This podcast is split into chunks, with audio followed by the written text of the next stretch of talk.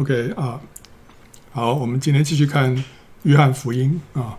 今天我们要看呃第八章跟第九章。好，呃，首先修正一下啊，上礼拜上礼拜讲的有一个地方有错啊。上礼拜我提到说那五饼二鱼的聚会啊，啊九分三十秒那个地方，我说到说这可能是耶稣三年半传道生涯当中人数最多的一场聚会啊，五千个人啊。那、可是后来我在突然又想起来，圣经里面另外还有一处啊，人数好像超过五千个人，是什么地方呢？就是在路加福音十二章第一节说，这时有几万人聚集，甚至彼此践踏，所以呢，那可能才是人数最多的一次聚集哈。虽然他没有说明确说这是一个就是比较正式，像那个五饼二鱼主耶稣在那边传道，说一堆人聚集在一起，但是可能呃，反正那次人数可能是最多的一次啊。所以在这边跟大家修正一下。那我们今天看第八章啊，第八章首先看这个行淫的妇人啊，这个在祝棚节啊，祝棚节结束之后啊，于是个人都回家去了啊，因为这个节期结束，所以个人都回家了。所以这个回家不是说是短距离的，是长远长距离的，他们都回家了啊。那耶稣却往橄榄山去啊。啊，清早又回到店里，众百姓都到他那里去，他就坐下教教训他们啊。然后呢，文士和法利赛人带着一个行淫时被拿的妇人来，叫他站在当中，就对耶稣说：“夫子，这妇人是正行淫之时被拿的。摩西在律法上吩咐我们，把这样的妇人用石头打死。你说该把他怎怎么怎么样呢？”啊。他们说这话乃是试探耶稣，要得着告他的把柄啊！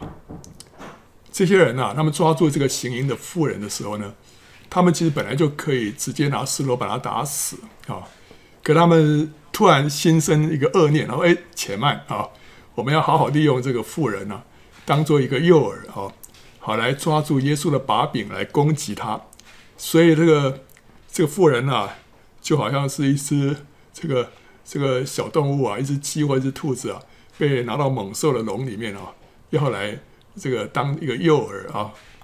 好，那这些人他们可能听到过耶稣教导说啊，你们不要论断人，就不被论断；你们不要定人的罪，就不被定罪；你们要释放人，就必蒙释放。啊，这路加福音第六章三十七节，主耶稣有这段教导。那所以他们可能听过。所以这个时候，如果主耶稣定那个妇人的罪的话，他就违反了自己的教导，对不对？他说：“你们不要定人的罪啊，你们要释放人啊。”那他教就却是定他的罪，所以他就违反自己的教导。这就好像是自己打自己的嘴巴，就毁了自己的威信啊。那如果耶稣不定那妇人的罪的话，就违反了摩西的律法，这个严后果就更严重了。他可以被认定为异端而被处死啊。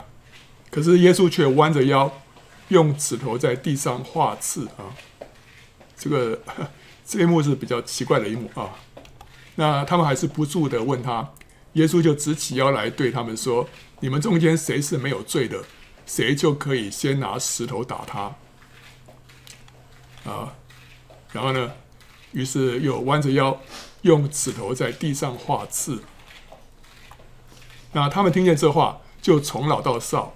一个一个都出去了，只剩下耶稣一人，还有那妇人仍然站在当中，啊，那耶稣就直起腰来对他说：“妇人，那些人在哪里呢？没有人定你的罪吗？”他说：“主啊，没有。”耶稣说：“我也不定你的罪，去吧，从此不要再犯罪了。”啊，所以我们看到人往往是自以为义啊，这个迫不及待的要定别人的罪啊。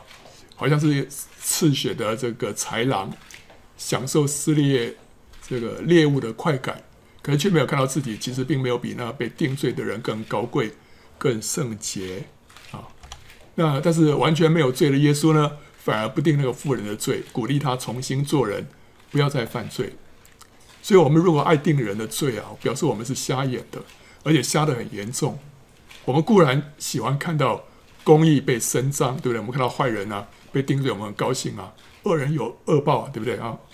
可是我们要非常小心，知道自己并没有那么公义啊。今天我们如何定别人人的罪，将来我们自己也要怎么样被定罪。所以一个指头指着别人啊，就有这个三四个指头都指着自己，对不对啊？好，在这个事件里面呢，我们看到有个比较特别的一件事情是什么？就是特别提到主耶稣用指头在地上画刺，这段细节好像是多余的啊，因为如果没有这段陈述啊，这个故事是一样的流畅，对不对啊？可圣灵为什么在这里会特别提到这个细节呢？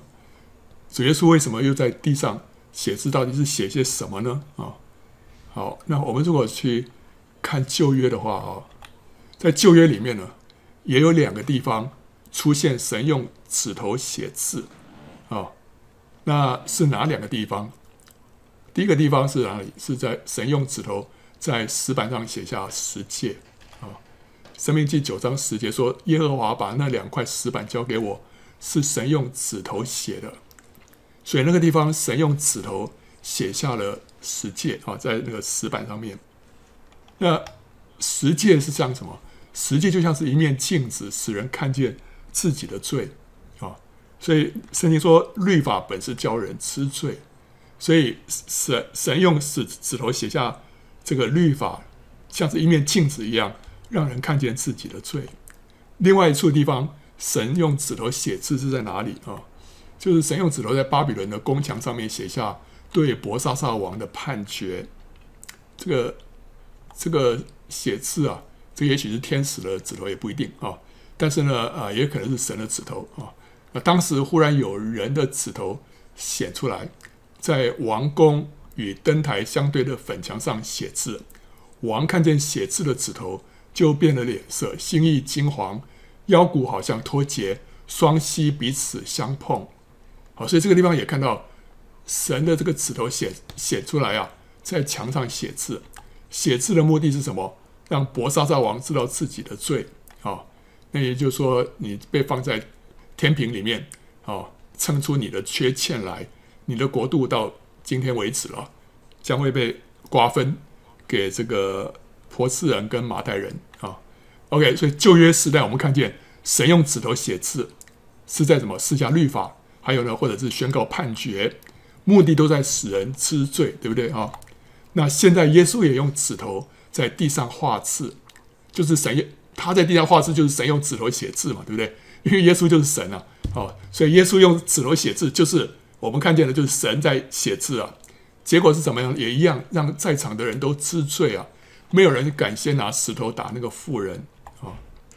那耶稣在地上画的字是什么呢？这一定是父神所启示给他的话，他不是在那随便乱写，对不对？那他到底写什么呢？那一定是他听到父神告诉他什么，他才写什么啊。主耶稣都不是乱来的啊！主耶稣都是听到父说什么、做什么，他才照着做。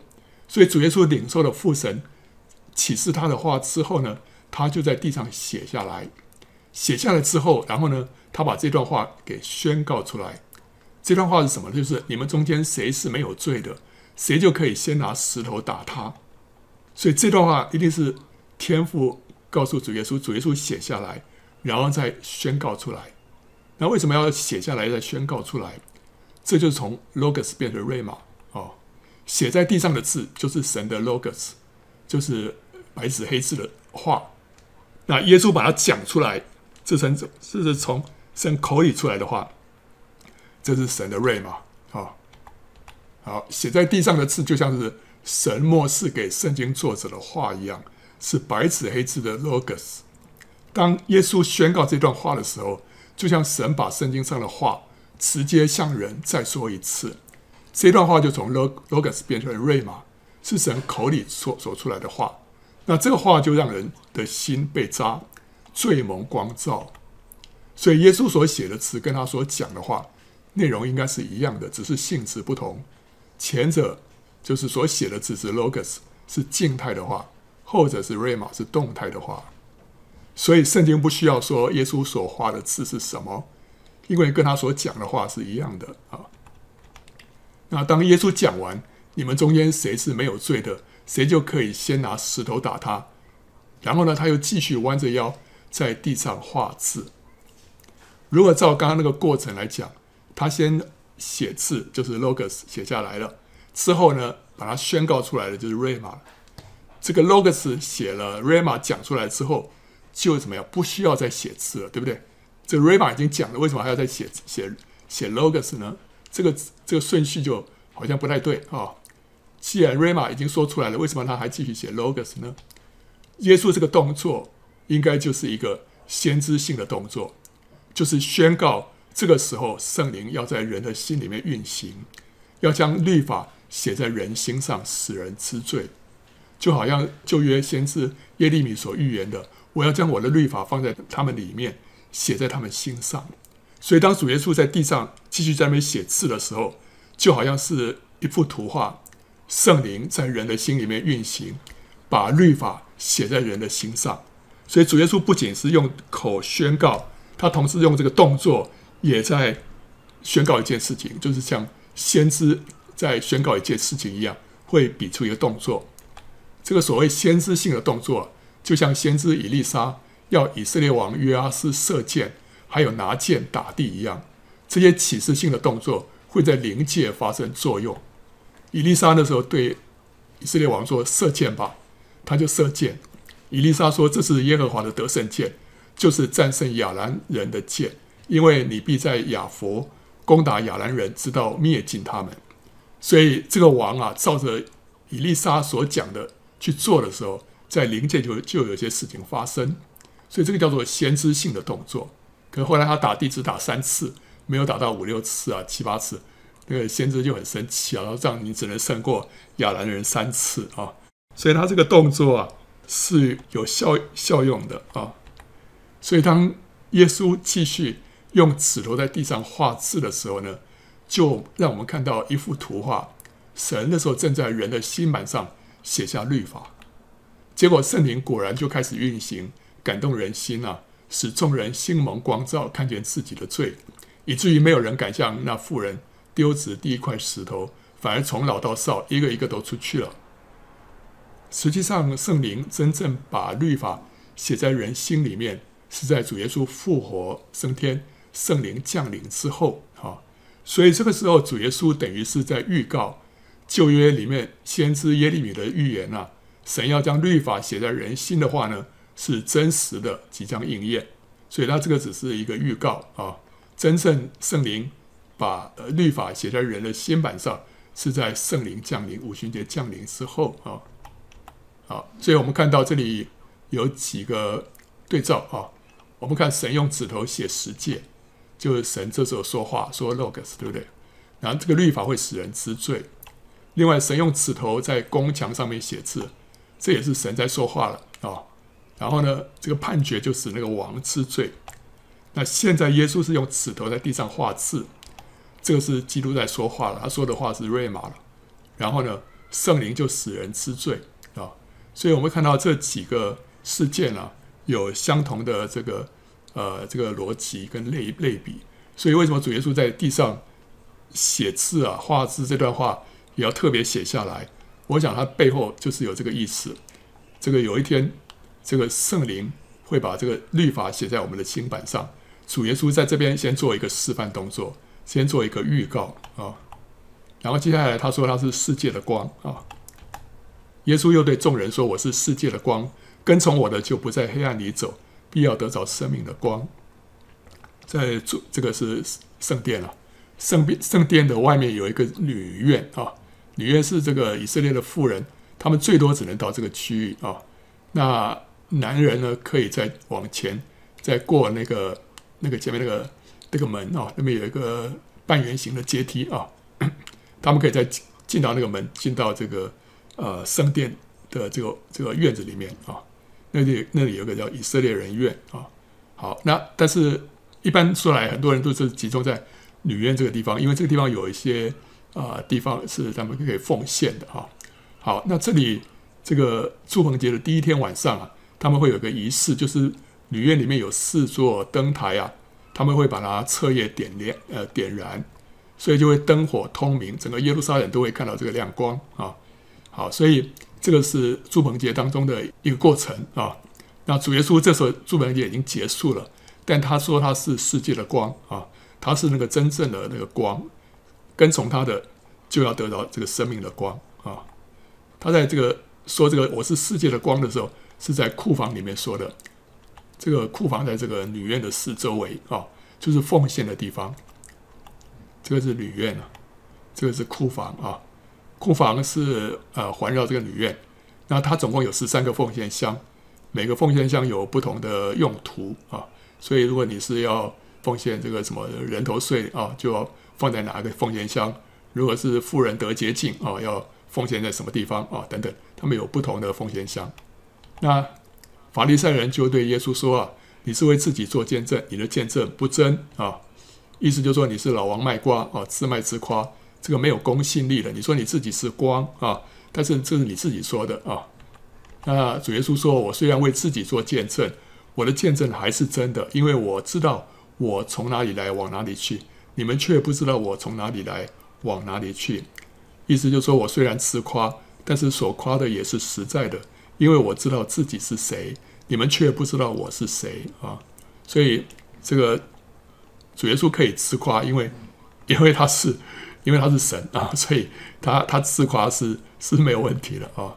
好了。”你们是以外貌啊判断人，我却不判断人，就是判断人，我的判断也是真的，因为不是我独自在这里，还有差我来的父与我同在。我们人喜欢论断判断人，而且是凭着外貌来评判啊，但主耶稣他却不爱论断，他不爱审判人，他不喜欢揭发一个人不为人知的黑暗面，因为他是爱，他不会让人难堪，他接纳人的本相啊。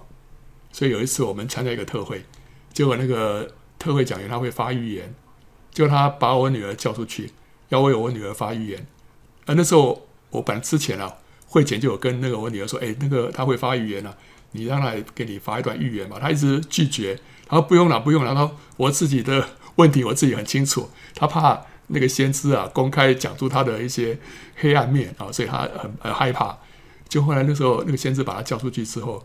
跟他说：“主耶稣说你是一个非常孝顺的女孩子，哦，你所做的一切啊，这天父都非常喜欢啊。”讲讲到我女儿就哭出来了啊！他没有想到说神是这样子的来看他啊，所以主耶稣他不爱论断，他不爱审判人啊，是我们这个人喜欢揭发人的黑暗面啊啊！所以那次我相信让我女儿也对神有一个比较正确的认识啊。好了，即使主耶稣评判一个人啊，他的评判也是准确的，因为天赋与他同在，赐给他启示的光，使他能够看清楚这个人啊。啊，你你们的律法上也记着说啊，两个人的见证是真的。我是为自己做见证，还有猜我来的父也是为我做见证。所以主耶稣知道天父与他同在，天父肯定他，这就胜过千千万万人的背书啊啊。他们就问他说：“你的父在哪里？”耶稣回答说：“你们不认识我，也不认识我的父。若是认识我，也就认识我的父啊。”所以主耶稣他是他是彰显神的形象啊，所以认识主就会认识父，那不认识主就不会认识父啊。所以好像说张三，张三有个儿子，他的长相、声音、神态、个性都跟张三非常相似啊。那如果人不认不出这个儿子，呃，是张三的儿子，就表示说他根本不认识张三。他如果认识张三的话，他就会知道说这个儿子，这个这个肯定是张三的儿子，这一看就知道啊。那如果他认不出来，就表示他他并不认识张三。那耶稣彰显天赋啊，人如果不认识耶稣，他们就不认识父，因为他们在耶稣身上所看到那些特质啊。这个爱啊，喜乐、平安、忍耐、谦卑、良善啊，这些特质其实都是神身上的特质。他们如果认识神是这样的神，他们就知道耶稣是神的儿子，就知道也就知道说，从耶稣身上，他们也就知道说神是这样的神。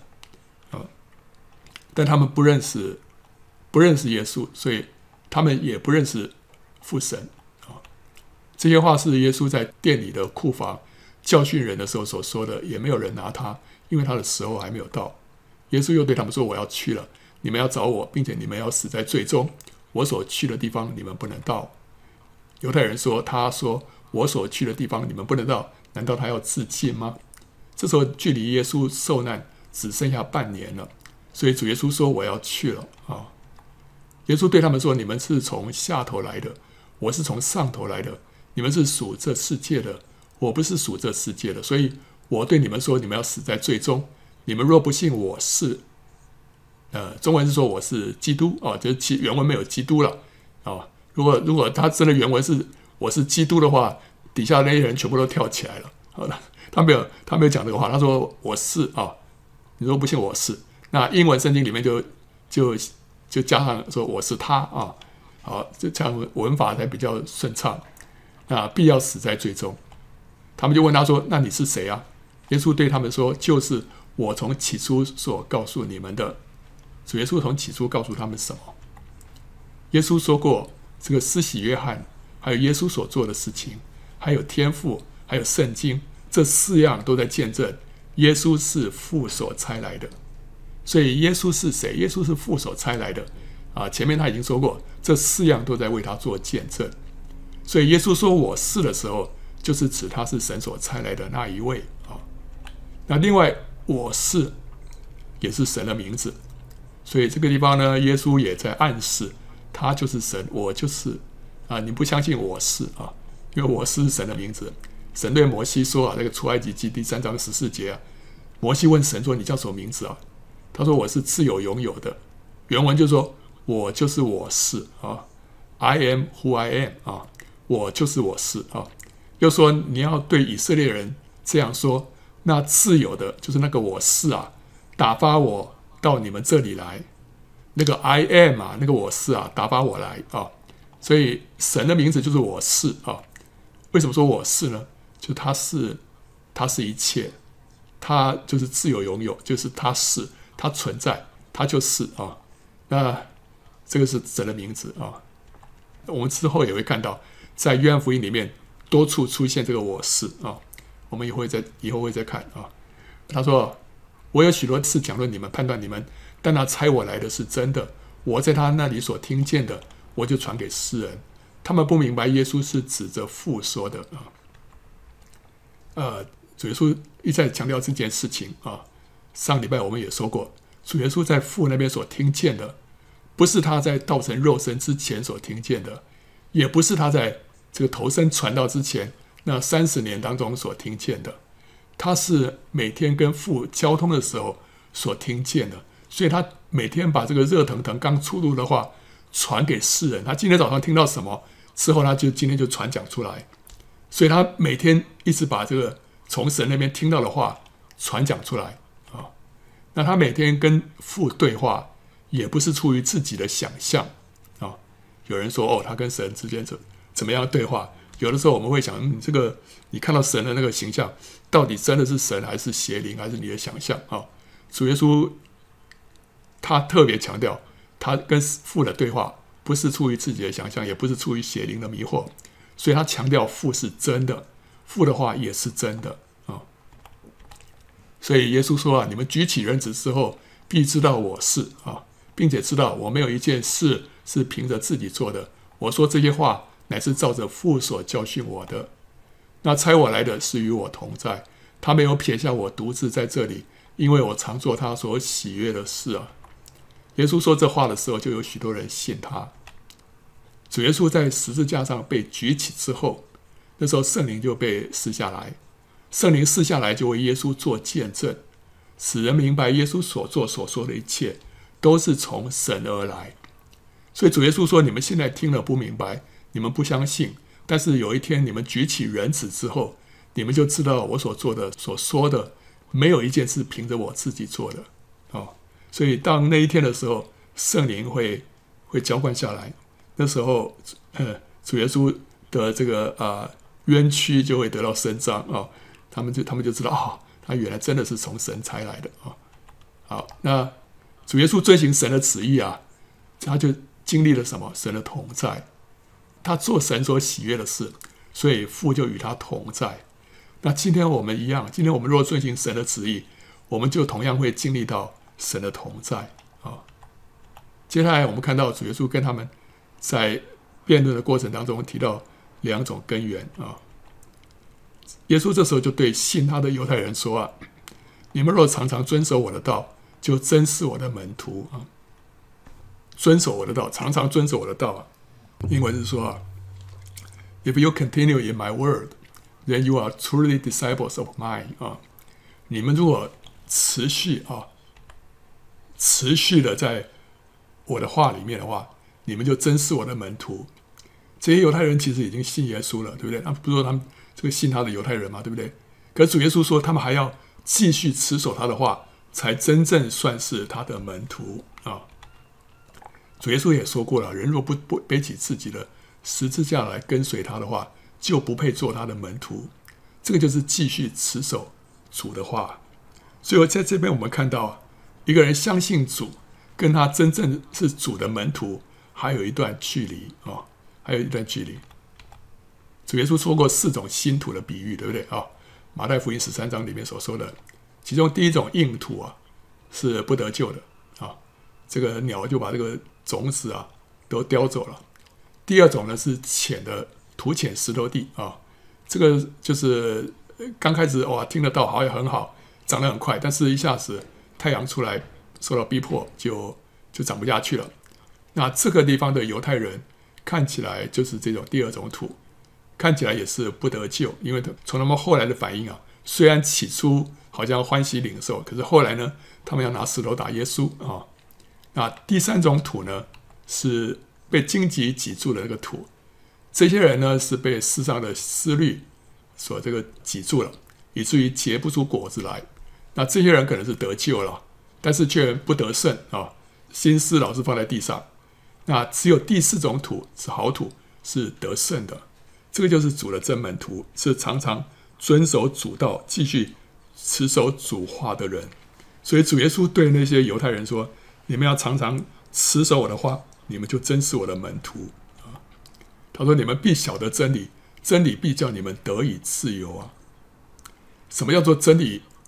真理会叫你们得以自由。我们是从思想来讲啊，人如果知道一些真理的话，知道一些真相的话。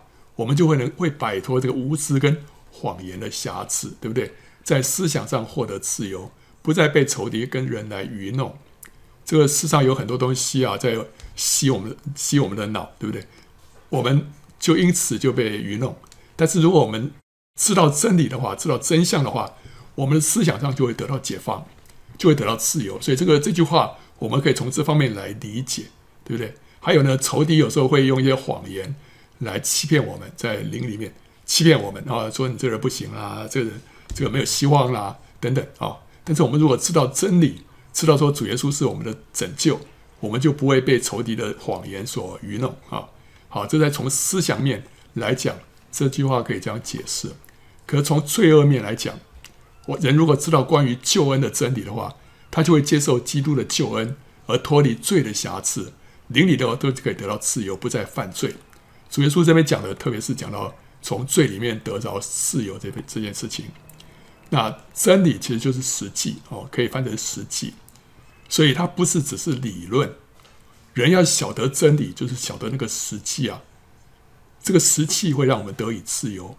人如果持续遵行主的道的话，就能够体验到真理的实际，就是能够真的认识主。这不是肤浅的信。所以主耶稣说：“你们要。”持续的在这个我的话里面，要持续的遵行。当我们遵行的时候呢，我们就会怎么样？我们就会晓得真理，我们就会体验这个真理的实际，我们就会进到这个真理的实际里面。这个实际啊，会叫我们得以自由，从这个罪的瑕疵里面自由啊。这个不是一个肤浅的信了。那他们就回答说：“我们是亚伯拉罕的后裔啊，从来没有做过谁的奴仆，你怎么说你们必得自由呢？”耶稣回答说：“我实实在在的告诉你们，所有犯罪的，就是罪的奴仆。奴仆不能永远住在家里，儿子是永远住在家里。所以天父的儿子若叫你们自由，你们就真自由了。”啊，这个地方，这些犹太人虽然说信了，可主耶稣讲了一句话之后啊，他们就开始质疑主耶稣的话了，而且以自己的血统为荣，啊，我们是亚伯兰的后裔啊！哦，你怎么说我们要需要得到自由呢？这主耶稣他灵里面他就知道这些人并没有谦卑的来接受他的话啊、结果他后来讲的话就越来越难听了啊、我知道你们是亚伯拉罕的子孙，你们却想要杀我，因为你们心里容不下我的道。我所说的是在我父那里看见的，你们所行的是在你们的父那里听见的。主耶稣知道他们的心啊，之后他们果然是企图拿石头打他，所以他说：“你们要，你们想要杀我。”这个这些人其实并没有表现出想要杀主耶稣的样子，但主耶稣好像是在预告、预言，知道他们他他们会杀他啊，呃，也是天父让他知道了啊。好，那主耶稣如果在今天传道的话，他恐怕不会受到欢迎啊，因为他的话太刺耳、太难听了啊。呃，人除非心里存谦卑啊。否则很难接受，对不对？今天哪今天哪有哪个传道人敢这样说啊？你们却想要杀我啊？这个呃不敢这样讲，对不对啊？耶稣不怕说真话，他不怕得罪人，把人赶跑，因为他他有极深的安全感，他有那个极深的安全感是来自天赋的，所以他不不需要去讨人的喜欢，他不把安全感建立在人的身上，所以他不需要为了讨人的喜欢而说一些。好听的话，所以你从主耶稣讲的话，你就知道啊，他里面完全是无欲则刚啊，他完全是不怕不怕得罪人，因为因为他的安全感从父而来的，他只要讨父的喜欢就好了啊。所以我们我们也是一样啊，我们需要从父神那边呢得到我们的安全感，我们被他肯定啊就够了，我们就可以在公益的路上，在对的路上往前走，不需要。走一些崎岖的道路啊！主耶稣再次就强调说，他所说的是从父所领受的。那犹太人所行的是出于撒旦的说辞，这两者是出于不同的根源，一个是女人的后裔，一个是蛇的后裔啊，所以就互不相容啊，是分属于两个不同的国度啊。那他们说我们的父就是亚伯拉罕，他们还是以这个为荣啊。耶稣说：“啊，你们若是亚伯拉罕的儿子，就必行亚伯拉罕所行的事。我将在神那里所听见的真理告诉了你们。现在你们却想要杀我，这不是亚伯拉罕所行的事，你们是行你们父所行的事啊。”他们说：“我们不是从淫乱生的，我们只有一位父，就是神。”耶稣说：“倘若神是你们的父，你们就必爱我，因为我本来是出于神，也是从神而来，并不是由着自己来的，乃是他差我来。”对啊，如果我们是同一国的话，你们一定会爱我啊。可是你们不爱我，表示说我们不是同一国的，对不对啊？你们为什么不明白我的话呢？无非是因为你们不能听我的道。你们是出于你们的父魔鬼，你们父的私欲，你们偏要行。他从起初是杀人的，不守真理，因他心里没有真理。他说话是出于自己，因他本来是说谎的，也是说谎之人的父。我将真理告诉你们，你们就因此不信我。你们中间谁能指证我有罪呢？我既然将真理告诉你们，为什么不信我呢？出于神的必听神的话，你们不听，因为你们不是出于神。所以，一个人如果是出于神的，是神所选召的，他里面会对神的话有反应，会谦卑的接受。他们不接受，是因为他们不是出于神，他们是蛇的后裔啊。犹太人回答说啊。我们说你是撒玛利亚人，并且是鬼附着的，这话岂不正对吗？耶稣说：“我不是鬼附着的，我尊敬我的父，你们倒轻慢我。我不求自己的荣耀，有一位为我求荣耀、定是非的。所以主耶稣就只求父的喜悦啊、我实实在在的告诉你们，人若遵守我的道，就永远不见死。”犹太人对他说：“啊，现在我们知道你是鬼附着的，亚伯拉罕死了，中间之也死了。”你还说，人若遵守我的道，就永远不尝死味？难道你比我们的祖宗亚伯拉罕还大吗？他死了，众先知也死了，你将自己当做什么人呢？耶稣回答说：“我若荣耀自己，我的荣耀就算不得什么。荣耀我的乃是我的父啊，就是你们所说是你们的神啊。”主耶稣说这个啊，要是说大话，但是他说如果是是他自己在荣耀自己的话，这个就算不得什么。但是是。神要荣耀他哈，你们未曾认识他，我却认识他。我若说不认识他，就是说谎的，像你们一样。但我认识他，也遵守他的道。你们的祖宗亚伯拉罕欢欢喜喜的仰望我的日子，既看见了就快乐。犹太人说：“你还没有五十岁，且见过亚伯拉罕呢？”主耶稣死那时候才三三十三十多岁，对不对？所以，但是看起来很苍老了啊。他没有家庭美容了，所以他们说：“，你还没有五十岁啊啊！”啊，耶稣说：“啊我实实在在告诉你们，还没有亚伯拉罕就有了我。”啊，英文说：“Before Abraham was, I am。”啊，这个要是我是啊。于是他们拿石头要打他，耶稣却躲藏，从店里出去了。OK，所以我们这边看到两个根源啊。这些犹太人他们起初虽然是看起来是信了耶稣，但是后来又显明他们的根源其实是从撒旦来的，所以他们就是要杀死耶稣啊。所以这是两个两个后裔啊，蛇的后裔跟女人的后裔在这边对抗。那接下来第九章啊，我们看到主耶稣医治一个生来瞎眼的人。主耶稣过去的时候，看见一个人生来是瞎眼的啊，门徒就问耶稣说：“拉比，这人生来是瞎眼的，是谁犯的罪？是这人呢？是他父母呢？”所以这个，因为他他生来瞎眼嘛，生如果说他犯罪的话，他根本还没出生，他他这个就眼睛就注定是瞎了。所以，是不是他的父母亲犯罪，以至于他一生下来眼睛就瞎了啊？因为犹太人他们都认为说，这个这个生病跟犯罪啊，这个是是互互相互通的啊。所以他这个既然生这个病啊，这必然是跟罪有关系。到底是谁犯罪啊？主耶稣回答说啊，也不是这人犯的罪，也不是他父母犯的罪，是要在他身上显出神的作为来。趁着白日，我们必须做那差我来者的工。黑夜将到，就没有人能做工了。我在世上的时候是世上的光。耶稣说了这话，就吐唾沫在地上，用唾沫和泥抹在瞎子的眼睛上，对他说：“你往西罗亚池子里去洗。”西罗亚翻出来就是奉差遣。OK，啊，这个主耶稣时代的耶路撒冷啊，我们看到圣殿在在在北边啊，右右边。右右上方是北边啊，那南边呢，就是有个西罗亚池子啊。那这个西罗亚池子的水是哪里来的？它不是自己涌了涌上来的，它是从城的东边啊，有一个泉叫做基训泉，是从这个基训泉啊，这个挖了一个隧道，流到城里面，然后从西洛亚池子那边冒出来的啊。所以西洛亚的池水是从城外的基训泉经过隧道引进来的，所以西洛亚意为传送出去 （send） 或者差遣出去的意思。所以水到了这个地方呢，就被传送出去了啊，所以叫做西罗亚。那从西罗亚池子到圣殿啊，这中间有大概六百米的这个，至少六百米，从这个圣殿的大门口一直到西罗亚池子，直线距离是六百米。那这段路呢是。是是一路往下了，圣殿在最高的地方，西罗亚在比较低的地方啊，所以这这不是一个一段平地啊，是有有高低差的啊。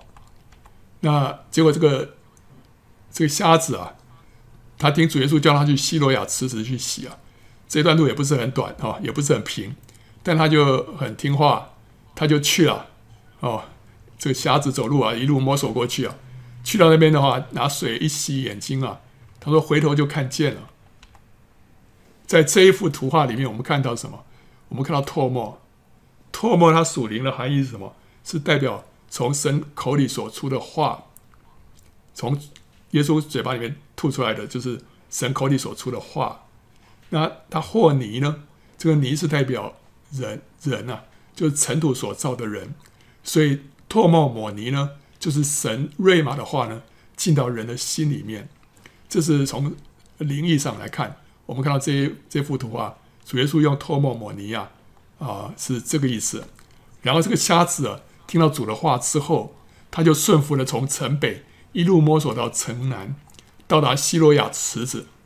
这个池池水就代表圣灵，因为圣灵是水嘛啊，所以这个顺服的举动啊，就使这个瞎子领受到圣灵，使他的眼目得开。然后成为一个什么被神差遣的人为耶稣做见证。所以这个故事，我们看到这样的一个过程，在马可福音七章三十三节跟马可福音八章二十三节，主耶稣也是吐唾沫，分别医治好一个耳聋舌结的人，还有一个瞎子。那个地方也是吐唾沫，那唾沫也都代表着神口里所出的一切话啊，使人能够说话清楚，眼睛明亮啊。不然的话，你说主耶稣什么样的方式不好用？为什么要用吐唾沫呢？太不卫生了。但是他的意思就是这是神从神口里出来的，所以这个是那个话，那个话是宝贵的啊。所以他用这个话使人得到医治啊。那这个地方也是一样。其实主耶稣他可以直接医治这个瞎子，对不对？就像他医治马可福音七章八章那个耳聋舌结的人跟那个瞎子一样，他直接吐唾沫抹泥抹在他眼睛上面。然后说开了吧，他眼睛开了就好了，对不对？为什么还要叫他去到西罗亚池子？可是他却叫这个瞎子要走至少六百米的路去到这个希罗亚池子，而且这段路是一路下坡，并不平坦。主耶稣这个做法是在试验那个瞎子的信心，对不对？他显然是在试验他的信心，加上这个难度啊，加上这个门槛，看他愿不愿意做啊。不过这个挑战并没有让这个瞎子却步。他对主耶稣的信心啊，使他情愿走这一趟。结果，当他的眼目重见光明的时候，他第一眼看见的是什么？他第一眼看见的就是西罗亚池，就是奉差遣。这个意味什么？这意味他不仅得到医治了，他也得到一个呼召，要被主差遣，为主做工。所以，这个瞎子，他是他得救跟蒙召是同时发生的。有的人信主，信了耶稣啊，哇，得救了哦。那隔了一阵子之后，他就领受呼召，要来服侍神。但是有的人是一得就，同时得到一个呼召，要服侍神的。这个瞎子就这样子，他一得到医治，他眼睛一开启，看到的就是奉差遣，所以那时候他就领受到这样的一个呼召。所以于是这个西罗亚就成为他一生的意象。他知道他是在西罗亚得到医治的。西罗亚成为他的使命，成为他的标杆。他要蒙神的差遣出去。他的前半生是靠着乞讨为生，做一个乞丐，对不对？现在他眼睛打开了，他后半生要怎么活？神已经给他计划了，就是你要奉差遣。他领受了一个荣耀的呼召，要为神而活啊！所以主耶稣让他走去一趟西罗亚。看起来好像主耶稣会实在是，你何必这样难为人家，对不对哈？但是主耶稣有一个更荣耀的计划跟呼召，为着这个瞎子啊，他的邻舍和那素常见他是讨饭的，就说：“这不是那从前坐着讨饭的人吗？”有人说是他，又有人说不是，确实像他。他自己说是我啊。他们对他说：“你的眼睛是怎么开的呢？”他回答说：“有一个人名叫耶稣。”他和泥抹我的眼睛，对我说：“你往希罗亚池子去洗。”我去一洗就看见了。他们说：“那那个人在哪里？”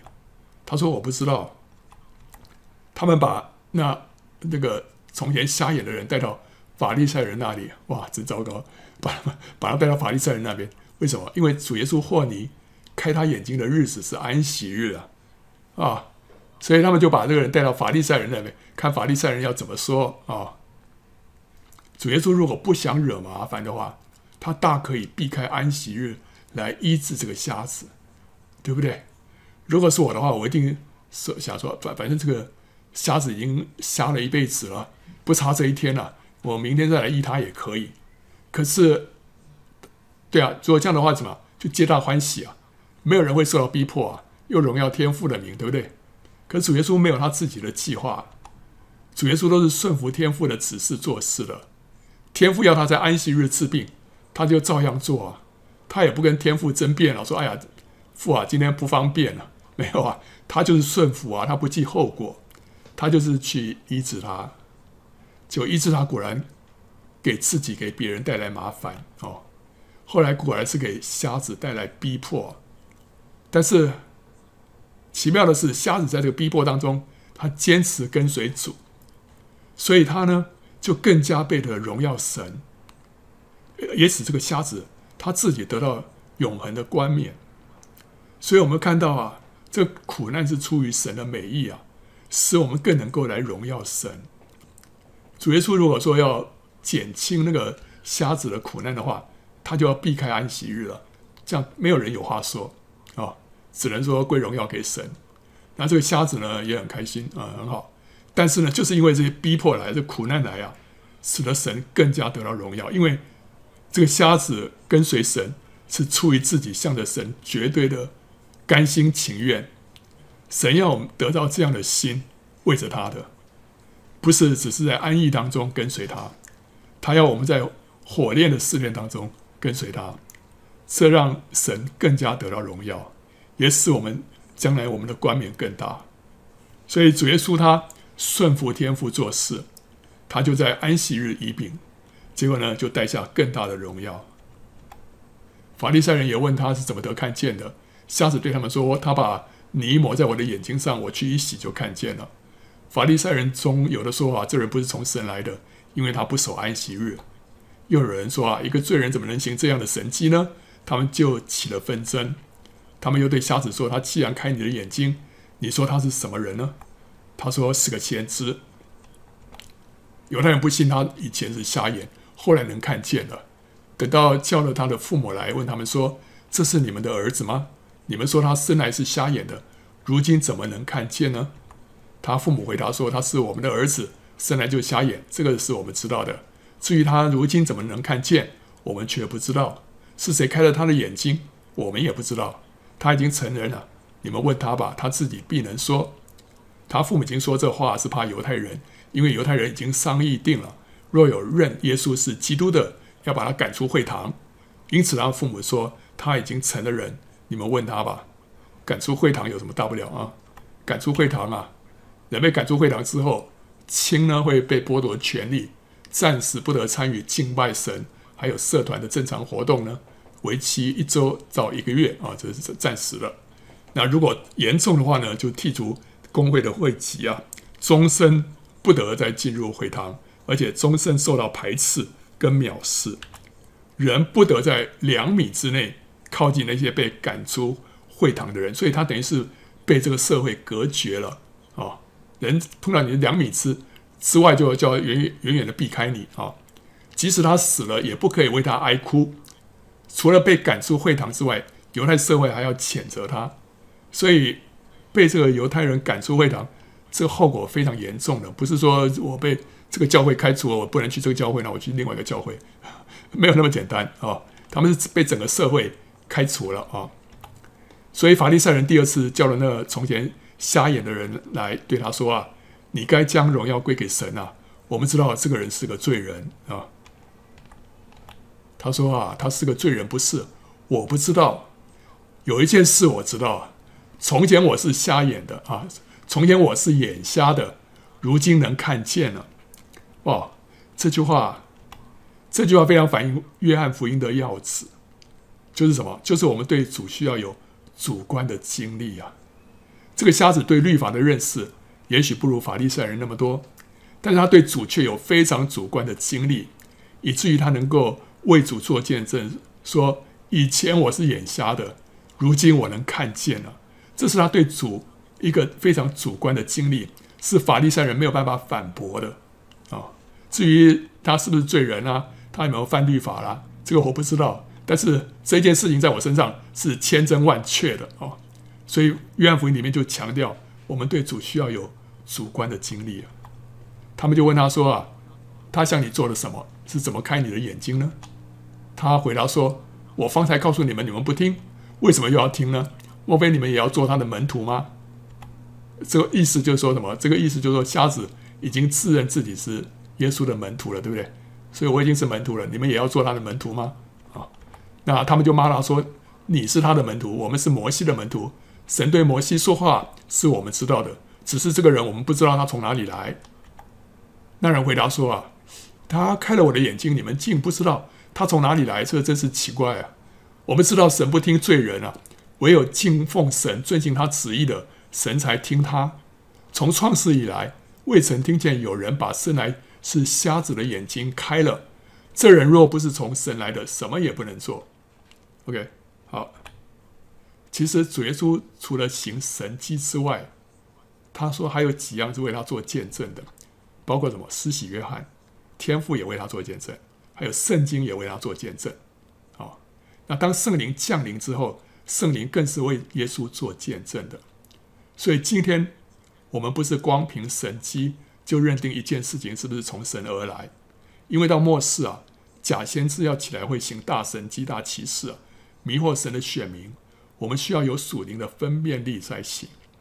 可那时候这个瞎子啊，他什么都不知道，他就是知道说，以前我眼睛看不见了，现在他把我眼睛开了。他说，如果不是从神来的，什么也不能做。这话也对，但是我们今天我们不能只是抓住这句话说啊，你看那个人会行神迹，可见他一定从神来的。我们还是需要有多方面的一些分辨力啊，是不是符合圣经啊？是不是圣灵在我们里面？阿门，有印证，甚至于需要用到这个分辨诸灵的恩赐，对不对？因为有一些有一些邪灵会假冒圣灵，啊，把人骗得团团转，啊，这些都都会的，啊，也会行神迹，所以我们需要有更多的谨慎啊，要更多的更有从神来的智慧来分辨这一切啊。不过呢，在当时这个这个状况里面，光是这个神迹，他们就已经没有话说，因为犹太人。他们最在乎的就是神迹啊！他们回答说：“你全然身在罪孽中，还要教训我们吗？”于是把他赶出去了。这句话就充分流露出法利赛人的傲慢，显出他们如何藐视生来残障的人，认为别人是身在罪孽当中，自己却是圣洁的。所以，我们看到啊，他们所认为的这个苦难的原因啊，呃，其实就是要么是自己犯罪，要么是父母亲犯罪，对不对？可是实际上，圣经里面苦难的原因有很多啊、第一个是啊，为义受苦，这个就是与主同苦同荣，就像是使徒为主受苦一样。那另外有的苦难的原因是为了自己的罪或者是愚昧，这个就是说你种什么收什么。就像毕士大池的那个摊子啊，他因为犯罪所以生病了，所以主耶稣叫他说：“你不要再犯罪了，免得你所受的更大。”表示说他的。病啊，他的苦难啊，三十八年的苦难啊，是因为自己罪的结果。那另外有的是因为别人的罪而被牵连的，被攻击、被牵连，像是那些伯利恒的婴孩被杀，对不对？他们自己没有犯罪，但是是因为别人的罪啊，是那个希律王犯罪啊，呃，来攻击、来杀害他们。那另外像这里呢，有的苦难的原因是神的主宰就是奥秘。我们不知道，真的有很多苦难的原因，我们不知道，这是一个奥秘。那这里是要彰显神的作为，就像这个生来瞎眼的，不是谁犯罪，这是出于神的主宰啊、本来是奥秘，但是当神的作为显明出来之后，就人众人就知道了啊、还有呢，也有也有出于是神的约束，那是保护我们不犯罪，就像保罗身上那根刺啊。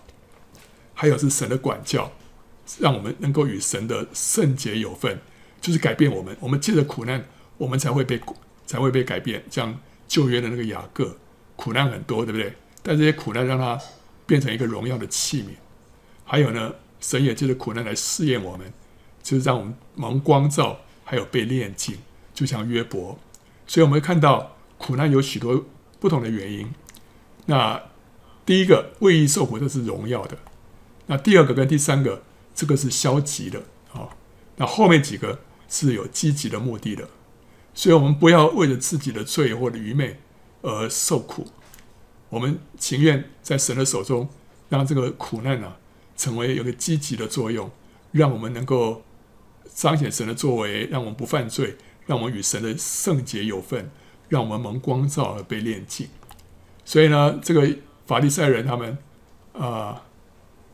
认为这个瞎子啊是生在罪孽里的，所以他要么认为说是瞎子自己的罪，或者是因为他父母亲的罪，他们只想到这个。